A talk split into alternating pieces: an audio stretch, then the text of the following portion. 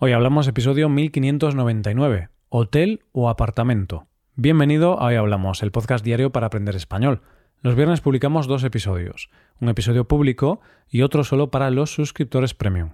En el episodio premium de hoy, Reb y yo hablamos de diversas situaciones que son muy estresantes. ¿Quieres mejorar tu español escuchando este audio?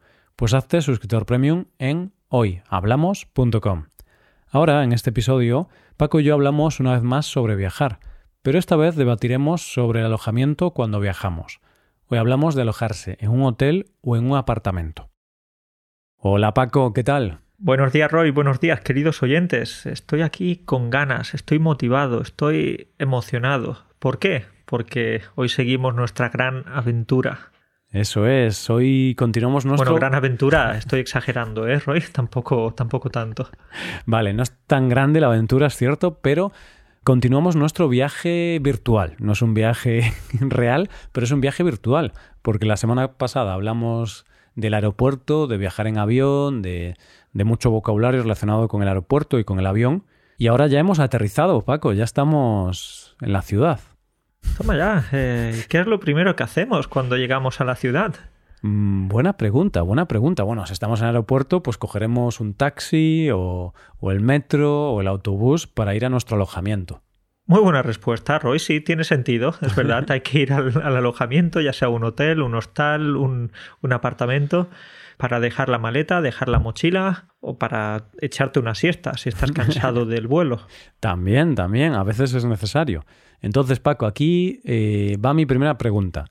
Tú cuando reservas un alojamiento para tu viaje, ¿qué prefieres? ¿Hotel o apartamento? ¿Eres más de hotel o eres más de apartamento turístico estilo Airbnb? Bien, Roy, pues soy más de hotel. ¿Por qué soy más de hotel? Pues por una pequeña tontería en realidad, y es que a mi pareja le encanta despertarse y no tener que preocuparse por el desayuno. ¿Mm? Así que, debido a eso, yo creo que nos quedamos en un hotel. Vale, interesante. Entonces, ¿a tu pareja le preocupa mucho el tema del desayuno? Sí, sí, sí, es una, es una locura. Que no pasa nada, que podemos quedarnos en un apartamento y luego buscamos un bar o buscamos un lugar para desayunar tranquilamente. No, Paco, Paco, es que me gusta eso de despertarme y estar ya casi lista para desayunar directamente. Hmm, interesante. Bueno, pues, pues oye, muy bien, muy bien. Entonces, un hotel por eso. Pero en tu caso creo que es diferente, ¿no? En mi caso es diferente. Yo soy más de apartamento. De hecho, pocas veces voy a hoteles. Si tengo que pasar una noche solo en algún sitio, quizás sí que elijo un hotel porque es más fácil hacer el check-in en el hotel y tal. Pero si no, siempre apartamento, Paco. Yo soy muy fan de Airbnb y no nos pagan por esta publicidad, pero ¿qué quieres? Yo soy así, soy de IKEA y Airbnb. Y aparte, cuando vas a un piso de, Airbnb, siempre está amueblado con IKEA. Entonces, es una maravilla para mí eso. Exacto. Dos marcas, dos empresas que te encantan, ¿no? Pues eh, claro, lo que pasa es que en un apartamento no vas a tener listo y preparado el desayuno. Es verdad, es verdad, pero siguiendo un poco con mi fama de tacaño, Paco, tampoco tengo que pagarlo. Es lo bueno, porque en el hotel tienes desayuno, pero amigo, hay que pagar el desayuno. Entonces tú, cuando estás de vacaciones, no desayunas. Sí que desayuno, pero una de las primeras cosas que hago cuando estoy de vacaciones es ir al supermercado, Paco.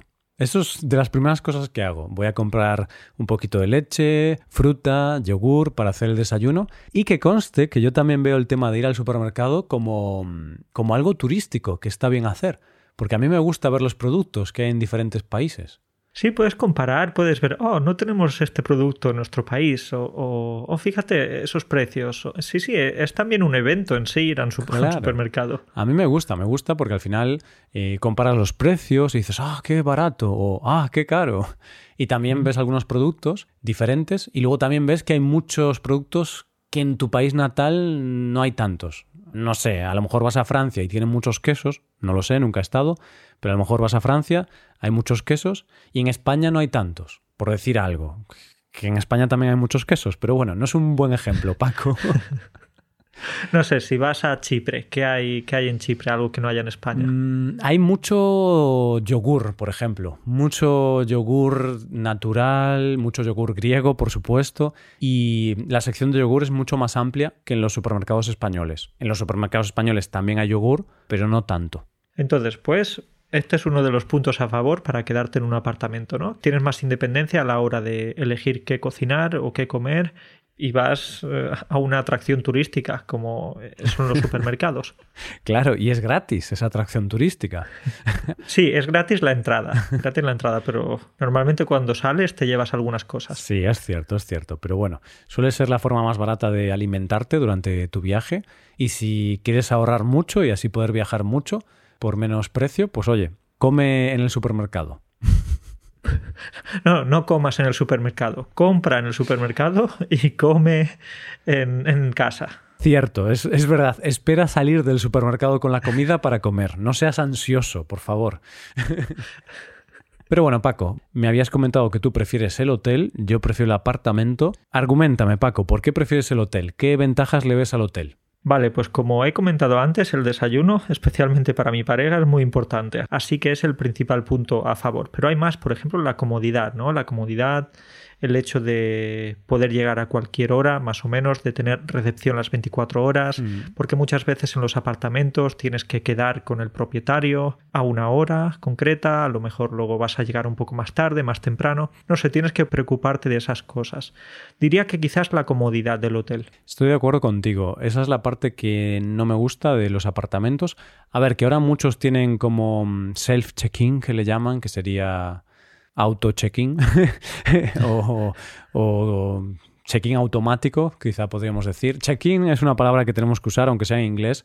Realmente en el tema de alojamientos y tal, Paco, siempre decimos check-in, no usamos la palabra en español. Es verdad, podríamos decir que tienes que registrarte o hacer el registro, pero por lo general utilizamos hacer el check-in. Sí. diríamos hacer el check-in. Entonces, en algunos apartamentos ya tienen algún, alguna caja con un código o algo así, o te dejan las llaves en el felpudo también, que esto me parece muy curioso, pero me ha pasado, que dejan las llaves en el felpudo, Paco. Vale, eh, eso es un poquito peligroso, por supuesto. Sí, no sé. Fuera de España ha pasado. En España no. En España no nos fiamos tanto y no dejamos llaves en el felpudo.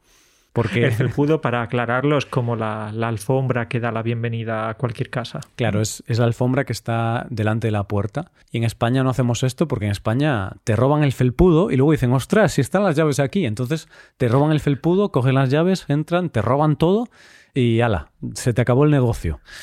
Pero quizás es mejor no dejar las llaves en el felpudo y dejarlas, no sé, detrás de una planta o, al vecino si no vas a estar ahí. Hmm, también. Ahora se hace mucho tener una cajita, una especie de caja fuerte, pequeñita, con un código, y entonces las dejas ahí.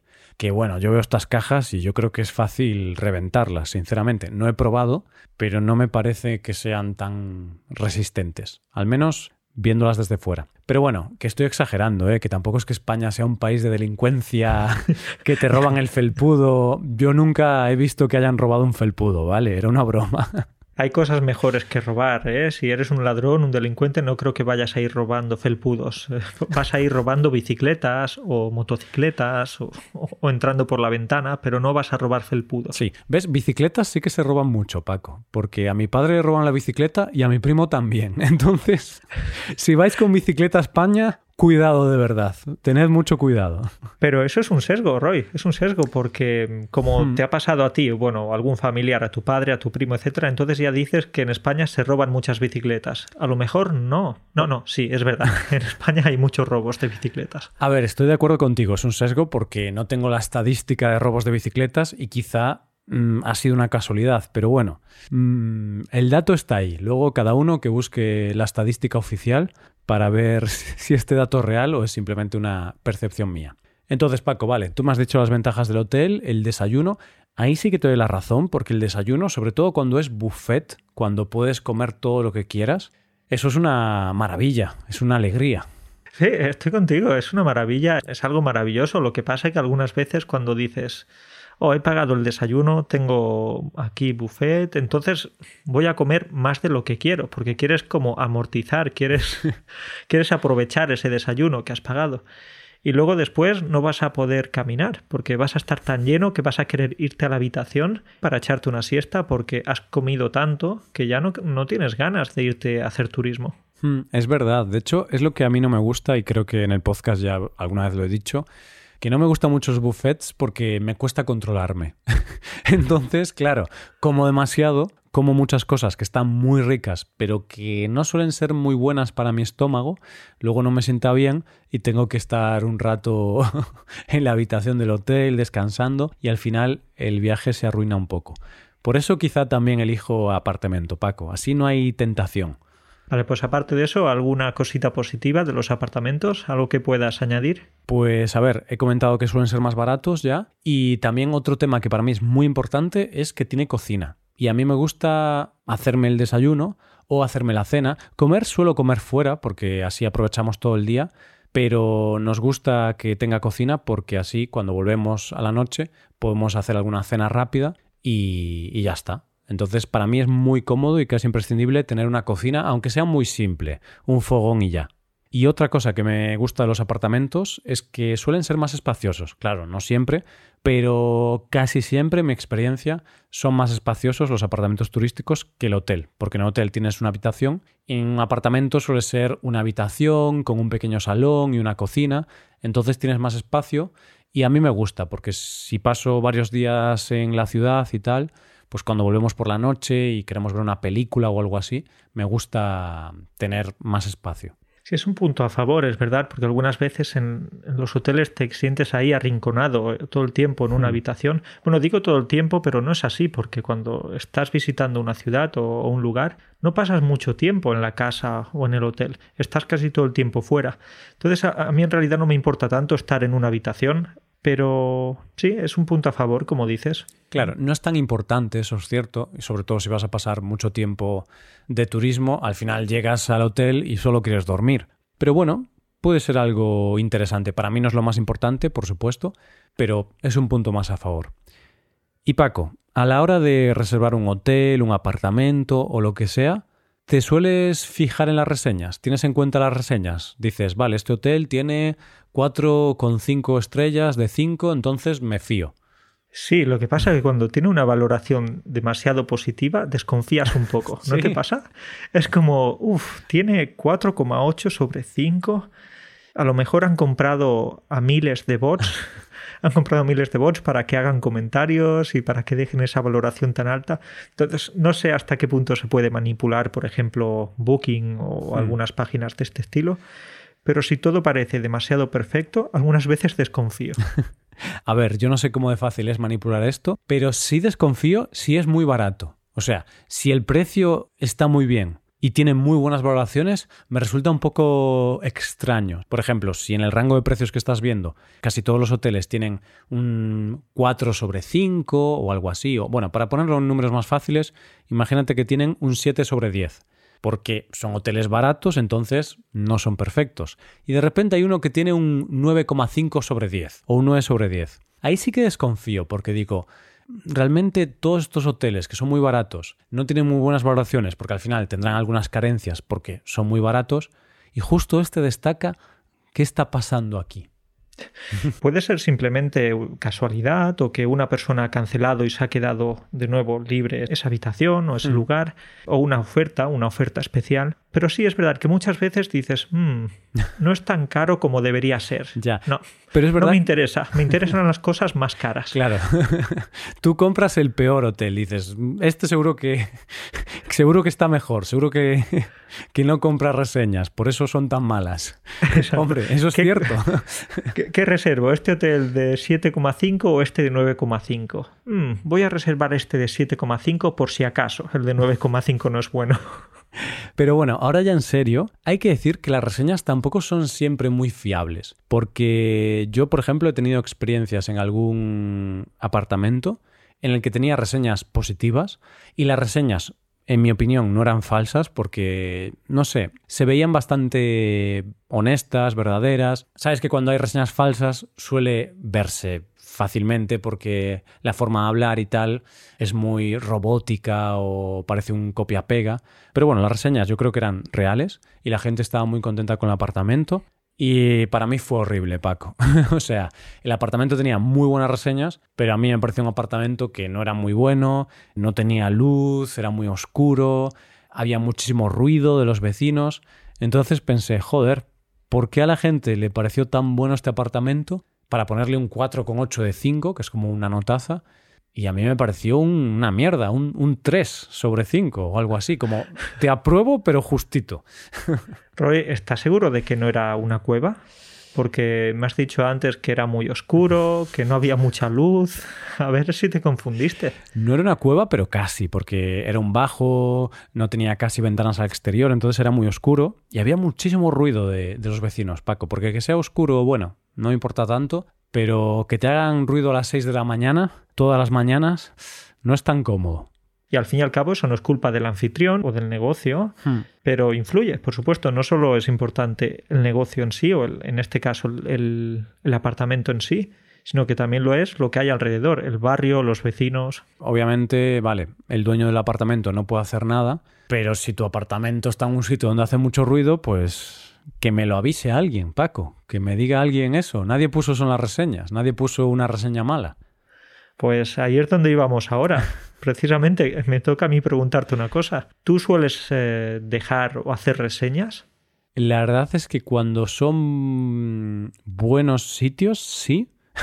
y esto es gracioso porque me estoy quejando de que nadie criticó este apartamento y por ese motivo yo tuve una mala experiencia, pero es que yo nunca dejo malas reseñas. Porque, mm, no sé, me cuesta hacerlo. Porque, por ejemplo, en este apartamento había mucho ruido, pero el dueño del apartamento mm, no podía hacer nada porque era ruido de los vecinos. Entonces me sabía un poco mal dejar una mala reseña diciendo que el apartamento era muy malo cuando la culpa no es del dueño, sino de los vecinos. Entonces no, no suelo dejar reseñas cuando son malas. Cuando es algo bueno, sí, siempre dejo una reseña cuando tengo una buena experiencia en algún apartamento porque, oye, me parece una buena forma de, de agradecer la estancia al anfitrión pero si es mala, no. Supongo que si algún día tengo una experiencia horrible, sí que dejaré una reseña mala, pero si simplemente era un poco ruidoso o estaba un poquito sucio o lo que sea, no dejo una mala reseña. Exacto, entonces si no te gusta la, experiencia, si no te ha gustado, lo que puedes hacer es no volver más y esa sería tu reseña negativa. Sí, sí, aunque también es cierto que al final si no dejas reseñas negativas, pero tú cuando eliges las cosas sí que te fijas en las reseñas, si todo el mundo fuera como yo, como tú, Paco, todos los sitios tendrían muy buenas reseñas, porque nunca tendrían reseñas negativas. No sé si me explico, ¿no? Porque al final yo solo dejo reseñas positivas, pero no negativas. Y entonces es gracias a la gente que se queja de lo malo que nosotros luego podemos elegir buenos sitios, porque podemos ver las reseñas tanto positivas como negativas. Claro, Roy, pero no sé si te pasa lo mismo, pero por ejemplo, yo no me fijo en las reseñas negativas, bueno, no me fijo demasiado, si hay muchas, muchas, muchas sobre el mismo tema, sí, pero si no, no, porque ya sabes, va a haber una habitación perfecta, un hotel genial o un mm. apartamento estupendo, y siempre va a haber alguna reseña negativa. Ah, es que la toalla no estaba bien doblada, o es que la cama no era tan grande como quería. Mm. Ah, es que el aire acondicionado no funciona. Bueno, muy bien, no funcionaba en ese momento. Me mm. imagino que un año después el aire acondicionado funciona.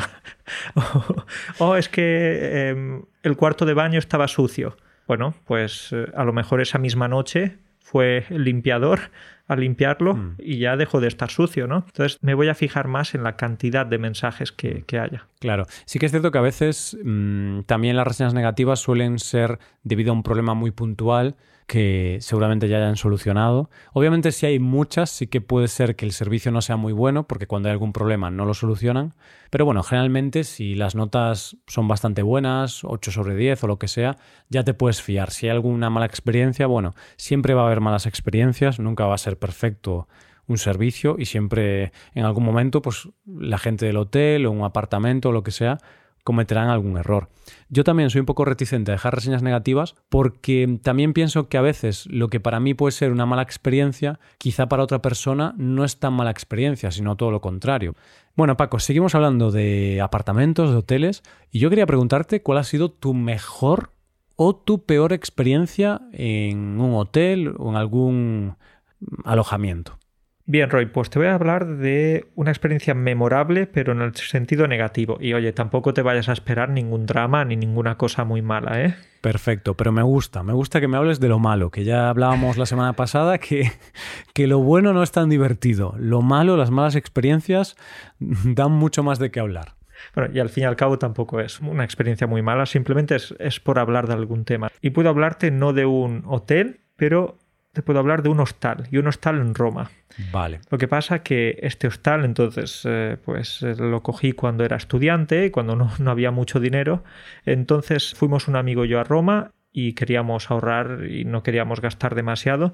Entonces cogimos un hostal bastante barato y con muy malas reseñas, muy mala valoración, una valoración terrible en Booking. Claro, pero ya sabíais lo que había, porque era el más barato de toda Roma, probablemente. Exacto. Además era un hostal que estaba en el centro, muy barato, en el centro, en Roma. Algo, algo malo te vas a esperar. Claro, claro. Era la auténtica experiencia de gladiador. Era... Sí, porque... Vivías tan mal como los gladiadores en la época romana. Pues, eh, ¿qué pasa, Roy? Eh, especialmente ese mal recuerdo viene de, del cuarto de baño. No sé si tú has visto la película Trainspotting. Bueno, no sé pronunciarla, pero algo así como Trainspotting. Creo que la vi, pero no me acuerdo de nada, Paco, porque yo me olvido siempre de todas las películas que veo. Pero, ¿qué es pasa? Esta de Iwan McGregor, que era él y sus amigos eran drogadictos. Vale. Una película un poquito fuerte, un poquito dura sobre el mundo de las drogas. Hmm.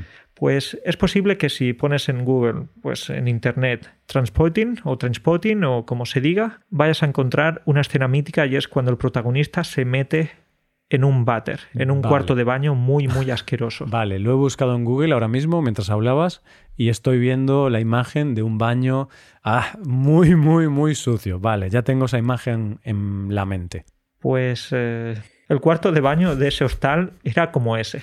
¿De verdad? Estaba sucio, estaba muy, muy sucio. Nunca había visto un cuarto de baño tan asqueroso. El olor además era horrible. No sé si fue especialmente ese día o era lo habitual, porque a lo mejor no tenían servicio de limpieza. Entonces, eh, todavía hoy cuando pienso en ese cuarto de baño me dan ganas de vomitar. Bueno, entonces fue terrible la experiencia. ¿Y el resto de cosas en el hostal estaba bien? Me has hablado que el baño estaba asqueroso, pero bueno, ¿qué tal la habitación, la cama? Horrible, Roy. Horrible porque no sé si, si la cama tenía colchón. Todavía hoy sigo preguntándomelo. Porque la cama estaba tan dura, tan dura, eso era como un tablón de madera. Aún ahora tengo dolor de, de espalda después de esa experiencia hace ya como unos 10 años. Claro, todavía tienes que ir al fisioterapeuta para solucionar esos problemas de espalda derivados de este hostal. Bueno, por curiosidad, ¿dejaste alguna reseña, alguna valoración al hostal? En realidad no, tampoco. No, no, no, no, no dejé ninguna reseña. Y por lo que estábamos hablando antes, ¿no? Porque dices, vale, si buscas algo malo, buscas algo barato, pues ya sabes que vas a recibir, vas a tener algo malo. Claro. No, no te vas a sorprender, pero sí es verdad que eso ya fue demasiado, como te digo, que, que en términos de higiene era una asquerosidad, pero no dejé ninguna reseña porque ya sabes, muchas veces cuando viajas en tu época de, de estudiante, pues no prestas atención a los detalles, te da igual más o menos dónde dormir, te da igual dónde comer. Entonces, a pesar de que sean los viajes más pobres y más cutres y más tristes, en realidad luego guardas buenos recuerdos de esos viajes. Claro, y luego puedes hablar en un podcast sobre esta experiencia tan mala. Y a ver, el hostal cumplió tu objetivo, ahorrar dinero. Eso es. Ya está. Al final no estaba tan mal porque era un hostal que estaba justo en el centro, había un lugar donde dormir, era barato, así que está bien, está bien. Bueno, no pues puedo bien. quejarme demasiado. No puedes Pero Roy, llega tu turno ahora, llega tu turno de que te quejes. Yo ya me he quejado suficiente hoy. Vale, pues yo malas experiencias solamente lo que comentaba antes, que una vez en un apartamento pues había mucho ruido los vecinos, que hacían ruido a las 6 de la mañana, y entonces claro, era difícil dormir porque las paredes eran de papel, entonces los vecinos pues se levantaban para ir a trabajar o lo que sea, porque claro, era un apartamento que estaba en un bloque de edificios donde también había apartamentos turísticos, pero también apartamentos de gente que vivía en la ciudad, de locales. Entonces, eso era un punto negativo. Y luego otra experiencia mala en otro apartamento por el mismo motivo, por el ruido. En este caso no fue culpa de los vecinos, pero era un apartamento que estaba en un primer piso y la ventana daba a una carretera muy transitada, posiblemente la carretera más transitada de la ciudad, lo cual era muy curioso porque era una carretera muy pequeña, pero todos los camiones de la ciudad pasaban por esa carretera. Cada minuto pasaba un camión, literalmente, ¿eh? cada minuto cada dos minutos pasaba un camión y la ventana era muy finita, de estas típicas ventanas de madera con un cristal muy fino y entonces retumbaba todo el piso y fue imposible dormir. Prácticamente no dormí en toda la noche. Roy, pues eh, te puedo hablar de un objeto maravilloso que algún día tienes que descubrir. Se llama tapón para los oídos. Es una cosa maravillosa. Sí, y de hecho, desde esa experiencia, ahora siempre viajo con mis tapones porque si ocurre esto, pues mira, tengo, tengo una opción, tengo algo que me, puede, que me puede salvar. También he comprado unos auriculares con cancelación de ruido, que creo que hablamos de ellos en este podcast, que también son muy útiles para estos casos. Entonces, esas son las experiencias negativas. Y luego voy a hablar de una experiencia muy positiva, porque la verdad mm, me gustó mucho. Y fue en Florencia, un viaje que hice en el 2021, si no recuerdo mal. Y en un apartamento de Florencia, la verdad es que la anfitriona fue muy agradable. El apartamento estaba muy bien, muy limpio, muy ordenado, muy bonito. Y además, importante, nos dejó algunas cositas de comer y de beber que estuvieron muy bien. Por ejemplo, nos dejó un litro de leche, mantequilla, mermelada, unos paquetes de nocilla para untar, unos pastelitos típicos. Entonces fue un pequeño detalle que nos encantó y por supuesto le dejé una valoración de no de cinco estrellas, de seis estrellas, Paco. le dejé la mejor valoración posible. Qué bien, Roy, qué maravilla. Es que hay gente amable, hay gente muy agradable y, te das cuenta de que no se necesitan muchas cosas para contentar a un inquilino, para, para hacer que el inquilino se sienta, se sienta bien, se sienta cómodo, quiera volver y que también tenga una buena impresión de la ciudad, de, de, la gente de la ciudad, porque cuando llegas a un lugar nuevo, esas primeras horas o esos primeros minutos, esos contactos con, con los nativos, con los locales, pues a lo mejor van a hacer que te quedes con ese recuerdo para el resto de tu vida. Hmm, sin duda, es que al final hay que pensar que cuando tú llegas como turista a una ciudad, a veces llegas cansado, quizá incluso llegas por la noche a tu apartamento, no has pensado en comprar comida ni nada, llegas con hambre y llegas y no hay nada. Bueno, no pasa nada, es decir, no lo esperabas tampoco, no, no venía incluido con el apartamento, pero si llegas y te han dejado algo, lo valoras mucho más, porque ya no es solo que cueste 3 euros eso que te han dejado o 4 euros, no es el dinero, es el valor que recibes tú en ese momento. Llegas cansado después de un largo viaje, llegas al apartamento, abres la puerta, tienes hambre y de repente en la mesa hay pues un poco de fruta, unos chocolates y un poco de leche. Maravilloso, qué, alegría, casi lloras de la emoción, Paco. Ya para concluir este episodio, pues dejamos ese consejo a los anfitriones que tengan un piso turístico, un apartamento turístico, dejad algo a los huéspedes, porque aunque os cueste 3 o 4 euros, de verdad, es una inversión, no es un gasto, porque luego vais a tener mejores valoraciones y eso va a hacer que tengáis más huéspedes y esos 4 euros se van a convertir en 200, seguramente. Mira, Roy ya está aquí dando consejos empresariales. Eres un tiburón de los negocios. Sí, sí, sí. En mi vida he tenido ningún negocio relacionado con el turismo, pero yo ya te doy muchos consejos, Paco, como si supiera algo. Claro, pero tú lo ves desde el punto de vista del inquilino, pero a lo mejor el anfitrión podrá pensar, ostras, estos huéspedes que han llegado aquí, lo han dejado todo sucio, desordenado, han roto esto de la ducha y, ni siquiera han dejado ninguna propina. No sé, no sé, Roy. Tendríamos que hablar con algunos anfitriones y, y que nos contaran sus, sus experiencias. A ver, es verdad que habrá huéspedes malos y que traten mal la vivienda o el apartamento y, que dañen el mobiliario, pero igualmente si les dejas algo de comer, quizá lo dañan menos. Quizá están más tranquilos y no rompen tantas cosas. Eso, es. Y bueno, que al final la mayoría de personas no se comportan como animales. Eso es. La mayoría de gente sabe cómo comportarse y no va a ir destrozando los pisos ni las casas de nadie. Eso es, eso es. Bueno, Paco, pues dejamos aquí el episodio. Hemos practicado mucho vocabulario relacionado con apartamentos, hoteles y tal. A ver, obviamente, queridos oyentes, eh, lo hemos practicado mientras hemos hecho bromas, hablado de anécdotas, porque así es como hay que practicar el español, Paco, riéndose un poquito. Por supuesto que sí, eso es, aquí echando unas risas, que reírse es gratis. Eso Entonces hay que aprovechar. Bueno, pues nada, Paco, un placer como siempre grabar contigo, hablar contigo. Cuídate mucho y nos vemos la semana que viene. Un abrazo para ti y para todos. Hasta pronto.